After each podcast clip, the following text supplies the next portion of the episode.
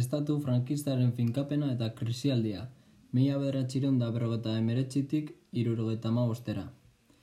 Askunde ekonomikoa. Behin autarkia ekonomiko alde batean utzita, Frankoren gobernuan opus deiko pertsonak sartu ziren, teknokratak. Hauek ziren López Rodo, Mariano Navarro Rubio eta bar. Hauek ekonomiaren irekitasunaren aldekoak ziren, horrela, mila beratzireun da berrogeta emeretzian, egonkortasunerako planak abian jarri ziren. Estatuaren parte hartze gutxiago ekonomian eta Espainia mendebaldeko sistema kapitalistan sartzea zen beraien helburua. Era berean, zerga erreforma egin, egin zuen estatutuak dirua lortzeko eta gainera turismoari esker dirua Espainian geratzen zen. Espainiak garapen ekonomikoa hasi zuen lortzen eta atzerriko merkataritzak gora egin zuenez industrializazioa ere e, indartu egin zen batez ere Euskal Herrian, Katalunian eta Madrilen. Horrek nekazaritza exodoa eta Europarekiko emigrazioa eragin zuen. Irurogeita lautik aurrera, garapen planak jarri ziren martxan, rodok zuzenduta. Hiru plan ziren, askunde ekonomikoaren erritmari eusteko. Lehenengoa, irurogeita lautik irurogeita zazpi bitartean, enpresa pribatuari eta industria astunari eman zioten bultzada. Bigarrena, irurogeita sortzitik, irurogeita amaikara bitartean izan zen eta antzeko egitasmoarekin. Hirugarrena, irurogeita amabitik, irurogeita amabost bitartean izan zen, baina irurogeita amairuko petrolearen krisiaren gatik bertan bera geratu zen plana. Hauek plan irregularrak izan ziren. Gizartearen aldaketa berrogeta emeretzitik aurrera, aldaketa handiak eman ziren Espainiar, Espainiarren artean. Nekazaritza gizarte batetik industria gizartera pasatu zen. Pertsona asko periferiara abiatu ziren industrian lan egiteko. Euskal Herrian, Katalunian eta Madrilen batez ere. Bestalde, beste batzuk Europara emigratu ziren, Belgika, Alemania, Frantzia eta bar. Exodo horietan areagotu ziren lurralde eta biztanleria desorekak. Barnealdea ia utzik eta periferia aldiz oso populatua zegoen. Azkunde ekonomikoak bizitza maila hobetzea ekarri zuen eta ertain maila osatzen joan zen. Kontsumoa bizitu egin zen demografian isla eginez eta biztanleriaren gorakada egon zen baby boom izenekoa. Hala ere, oligarken bankarien eta burges handien eta langileen arteko alde soziala handitu egin zen. Frankismo erregimena finkatzea. Mila doratxireun da berrogeta emeretzitik aurrera, frankismoa finkatuta zegoen Espainian. Politikoki Europan eta munduan onartuta zegoen, batez ere AEB-ren aldetik. Irurogeiko amarkadan, irekitasuna eman zen frankismoan, gizarte eta egoera berriari lotutako legeekin.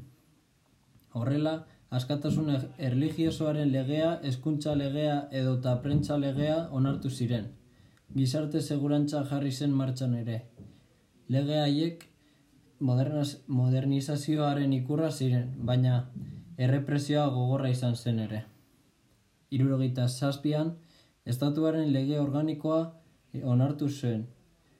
Egitura politikoa eta bere sedeak aditzera eman ziren. Espainia demokrazia organikoa izango zen, sufragio organikoa, korporatiboa eta mugatua izango zuen, eta gorteetan sindikatuaren udalerrien eta familien tertzioen ordezkariak egongo ziren. Gainera Frankok gobernu buru bat aukeratuko zuen. Eta irurogeita emeretzian Frankok Juan Carlos de, Bonbor, de Borbon printzea izendatuko zuen bere ondorengo. Bera hil ondoren. Frankismoaren kontrako oposizioa. Mila beratxiren da berrogeta emeretxitik aurrera, erregimenaren finkapenarekin eta bigarren mundu gerra amaituta, frankismoa erori egingo zelako ilusioa bertan bera geratu zen, gauza korrela belaunaldi berri batzuek hasi ziren borrokatzen. Ikasle mugimenduak areagotu zuen frankismoaren aurkako protestak. Felipe edo ikasleen sindikatu demokratikoa sortu ziren unibertsitatean. Frankori ez zitzaion gustatzen unibertsitatea eta horren ondorioz fakultateak hirietatik kanpo eraiki zituen bakartuago egoteko. Unibertsitatea frankismoaren aurkako gunea, gunea bihurtu zen, eta hauenganako errepresioa gogorra izan zen, adibidez zigorrak fakultateak itxi eta bar. Baita ere, Frankoren aldeko eta kontrako taldeen arteko liskarrak egon ziren. Langile mugimenduari dagokionez oso garrantzitsua izan zen komisiones obrera zagertzea. PCek mila beratxiren da berrogeta emeretziko kongresuan Santiago Carrillo jarri zuen idazkari orokorra, eta erregimena barrutik apurtzea apurtzen arduratu zen hau. Horrela, PCek Komisiones Obrera Sindikatua sortu zuen el lan esparrotan bultzatuz. Beraien helburua langile bartxordeak sortzea fabriketan eta erregimenaren barrutik lan egitea hauen kontra zen. Irurogeta zeiko haustezkundeetan emaitzonak ateraz basuten ere, errepresioa gogora izan zen hauen ganako. Irurogeita iruan, Julian Grimao komunista esekutatu zuten frankistek, gerran egindako agatik. Horretaz aparte, lan protestak eta gatazka kareagotu ziren. Hala nola, Asturiaseko grebak irurogeita bi irurogeita iruan edo irurogeita zeian etxe barrin bandas fabrikaren greba luzea. Irurogeita biko ekainan oposizioa Europako mugimenduaren laugarren biltzarrera edo munitzeko kongresua gombidatu zuten. Frankok hilabete lehenago Europar elkartera sartzeko eskatu zuen, Egun da hogei Espainiar egon ziren kongresu horretan, atxerritik edo Espainiatik abiatuta. PCek ez zuen parte hartu, baina monarkikoek, errepublikarrek eta sozialistek bai. Gehien bat errepublikan eta gerra zibilean egondako belaunialdikoak ziren hots, irujo, Gil Robles, Satrustegi eta bar. Amaieran egindako adierazpenean, Espainiak zer baldintza bete behar zuen Europar elkartean sartzeko agiri zen. Funtzean, demokraziaren alde eta erregimena gaitzesteko adierazpena egitea zen. Ondorioz, prentsa frankistak munitzeko kontubernioa deitu zion, eta erregimenak hainbat parte hartzaile salatu eta errepresioa esarri zuen. Espainiaratzean, batzuk atxilotu zituzten, beste batzuk erbesteratu ziren eta beste batzuk Fuerteventuran deserriratu zuten. Baina hauen aldeko elkartasun kanpaina kantoratu ziren ere.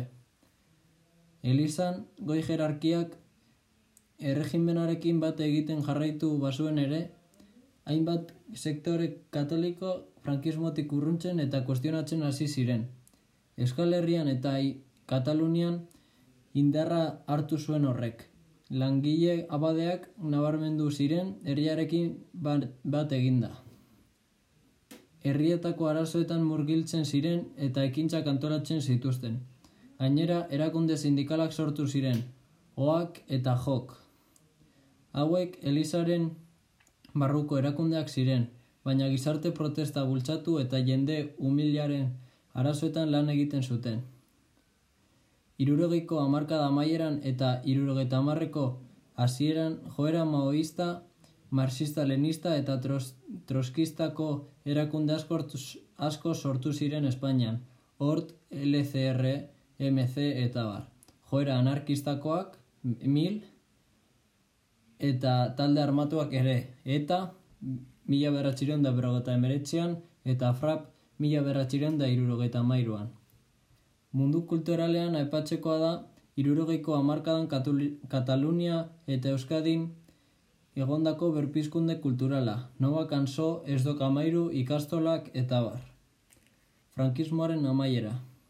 Irurogeiko amarkada amaieran, frankismoan eztabaida sortu zen, eredua zela eta horrela inmobilitistak eta ekitasunaren aldekoak agertu ziren.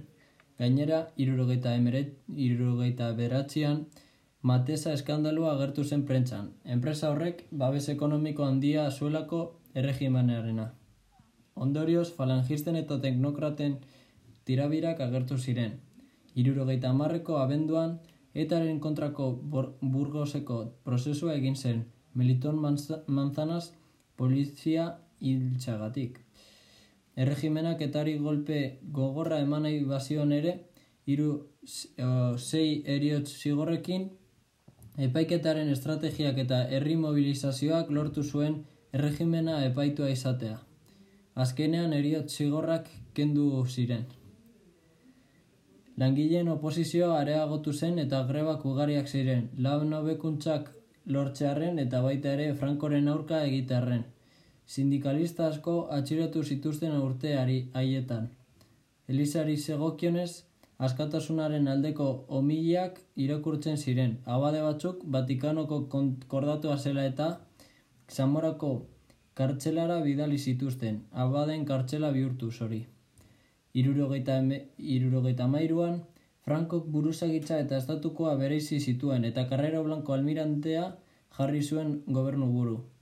Dena den, irurogeita mairuko abenduaren hogeian, etaren txikia komandoak hil zion atentatu batean. Orduan Frankok Carlos Arias Navarro izendatu zuen gobernu buru. Irurogeita malauan, PCek Junta Demokratika antolatu zuen eta PSOek Felipe González izendatu zuen idazka, idazkari nagusi. Eta irurogeta bostean Plataforma de Convergencia Demokratika sortu zuten. Talde horiek batuz egin ziren Platajuntan.